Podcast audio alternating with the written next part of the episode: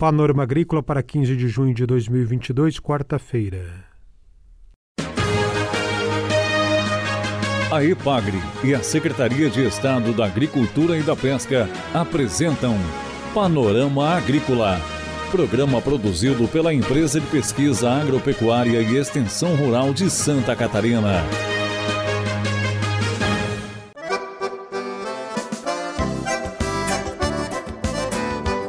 Quarta-feira de lua cheia, este é o Panorama Agrícola de 15 de junho para você.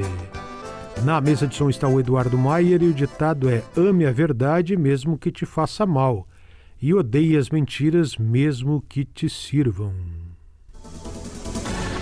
Nesta quarta aqui no Panorama Agrícola você confere maçã de Santa Catarina ganha mais espaço na Europa. Programa de melhoramento genético tem novidades. Dica do dia. Centro Estadual de Apoio Operacional de Combate aos Crimes contra o Agronegócio da Polícia Civil de Santa Catarina já está funcionando e registrou recentemente 32 boletins de ocorrências relacionados a crimes contra o agro em Santa Catarina, em municípios de todas as regiões. A maioria dos crimes é de furto de animais em propriedades rurais. Se precisar, recorra ao Centro Estadual de Apoio operacional de combate aos crimes contra o agronegócio. É hora das notícias. O município de Ponte Alta possui agora duas queijarias com registro no Serviço de Inspeção Municipal. O título foi entregue recentemente para as queijarias Tobias e Maciel. As duas produzem o queijo artesanal serrano e fazem parte da AProSerra, Associação de Produtores de Queijo Artesanal Serrano da Serra Catarinense, que são atendidas pela EPAGRE.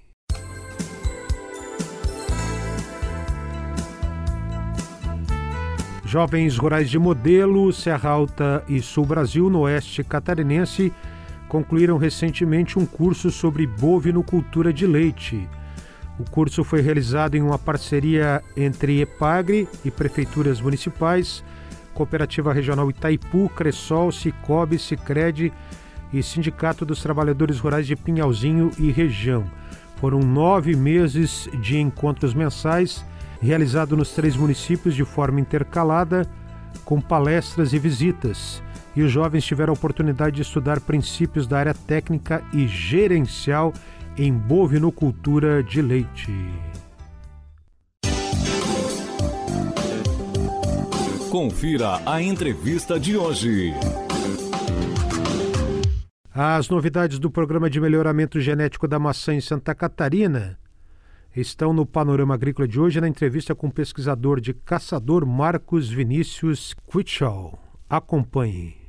Olá, Mauro, tudo bem? Aqui é o Marcos, da, pesquisador da EPAG, da Estação Experimental de Caçador. E vou falar um pouquinho hoje sobre as novidades aí do Programa de Melhoramento Genético da Maçã da EPAG, né? Bom, recentemente, então, o programa teve o lançamento aí de, de algumas cultivares. Em 2019, teve o lançamento da Galagui. Galagui é uma cultivar, uma mutação de gala resistente à mancha e bem colorida, né? Então a mancha hoje é uma das piores doenças, as doenças mais complicadas que tem para as variedades do grupo Gala, né? Então essa mutação de Gala é resistente a essa doença e tem uma qualidade de fruta fantástica, lançada em 2019. Né? A cultivarizadora foi lançada no ano passado, 2021. É uma filha de imperatriz com Crips Pink, uma variedade australiana, é uma variedade muito interessante porque ela é bem adaptada na região, doce, crocante, suculenta e tem uma conservação das frutas muito, muito boa, né? Inclusive, ela é uma das cultivares é, que fazem parte do contrato que a Ipagre fez recentemente com o grupo italiano para desenvolver uma estratégia de desenvolvimento comercial de novas variedades, das novas variedades da Ipagre no mundo inteiro, né? Eu já vou falar um pouco mais sobre isso. E agora para 2022 tem previsto também o lançamento de mais três materiais, né?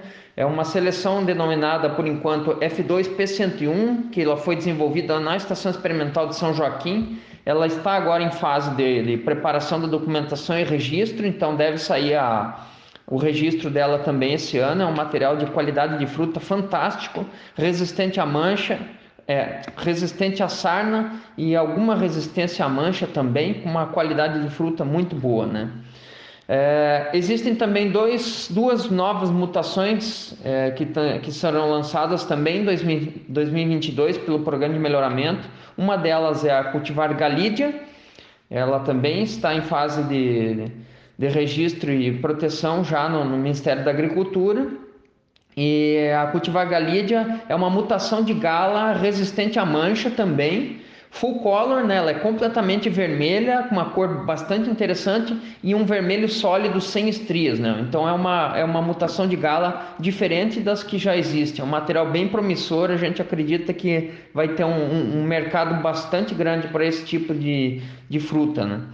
E a outra cultivar que está em fase de lançamento também para esse ano, agora 2022, é a cultivar Lorenzo. Né?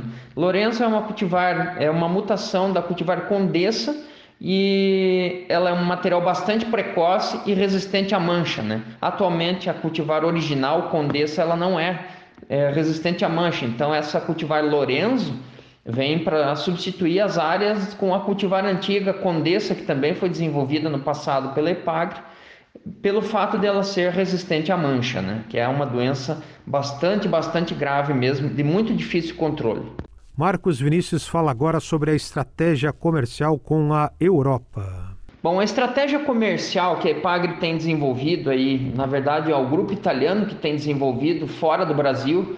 É, a Epagre firmou um contrato agora recente com um grupo italiano chamado Rivoira e eles estão desenvolvendo uma nova, uma, um novo jeito de, de, de vender uma nova maçã para o público consumidor, né? Como funciona esse, esse, essa estratégia? A partir do desenvolvimento de três variedades, as cultivares Luísa, Venice e Isadora da Ipagre, eles criaram uma marca que vai denominar essas três frutas. Então, o consumidor vai conhecer as nossas maçãs pela marca. A marca chama Samboa. Essa marca teve um lançamento oficial agora na, na, numa feira frutícola muito conhecida no mundo inteiro que chama Fruit Logística que aconteceu em Berlim esse ano, agora faz um mês atrás, e foi feito o lançamento oficial da marca que chama Samboa. Então, essa estratégia justamente vem para tentar desenvolver, abrir um mercado novo para essas novas três variedades da Epagre, não só, não só, no, no não no, só na, na Europa, mas no mundo inteiro, né? A previsão desse grupo é que eles no futuro aí tenham pelo menos aí uns 4 mil hectares plantados com essas quatro variedades. Então é, a Ipagre vai, vai ganhar muito, primeiro porque vai trazer muita visibilidade para o programa de melhoramento e para a Ipagre, né, pela, pela participação da IPAG nessa tecnologia, né, pelo desenvolvimento dessa tecnologia, todo mundo vai acabar conhecendo essas novas cultivares da IPAGRE, mas também o programa é, vai ter um, um, benefício muito grande porque nós vamos conseguir arrecadar royalties com a venda dessas, dessas maçãs fora do Brasil, né? Não só pela venda de mudas dessas cultivares da IPAGRE, né, Luísa, Venice e Isadora, mas pelo, também uma participação pela venda das frutas, né? Então, é, esse dinheiro revertido na forma de royalties para a Epagre certamente vai ser reinvestido no, no, nas pesquisas em maçã para desenvolver mais e mais tecnologias que vão beneficiar muitos produtores, não só no estado de Santa Catarina, mas em todo o sul do Brasil. Essa é a entrevista aqui do Panorama Agrícola com o pesquisador da Estação Experimental da Ipagre de Caçador, Marcos Vinícius Quitchell. Atmosfera Estudos e projetos da Epagre Ciran. Epagre Ciran acaba de lançar mais uma publicação para o público infantil, Maria Farinha e a Maré. A obra busca explicar de forma lúdica como a maré funciona, porque o mar sobe e desce com a influência da lua e dos eventos meteorológicos. O maior obstáculo na escrita do tema foi abordar a mudança de referencial do observador para a compreensão do fenômeno da maré. Para compreender a maré, o observador precisa estar no espaço, porque durante o dia a maré não sobe e não desce. Somos nós que giramos junto com o planeta e passamos pelas marés altas e baixas. Essa mudança no referencial pode ser ponto de partida para várias ações de educação sobre diferentes temas ambientais.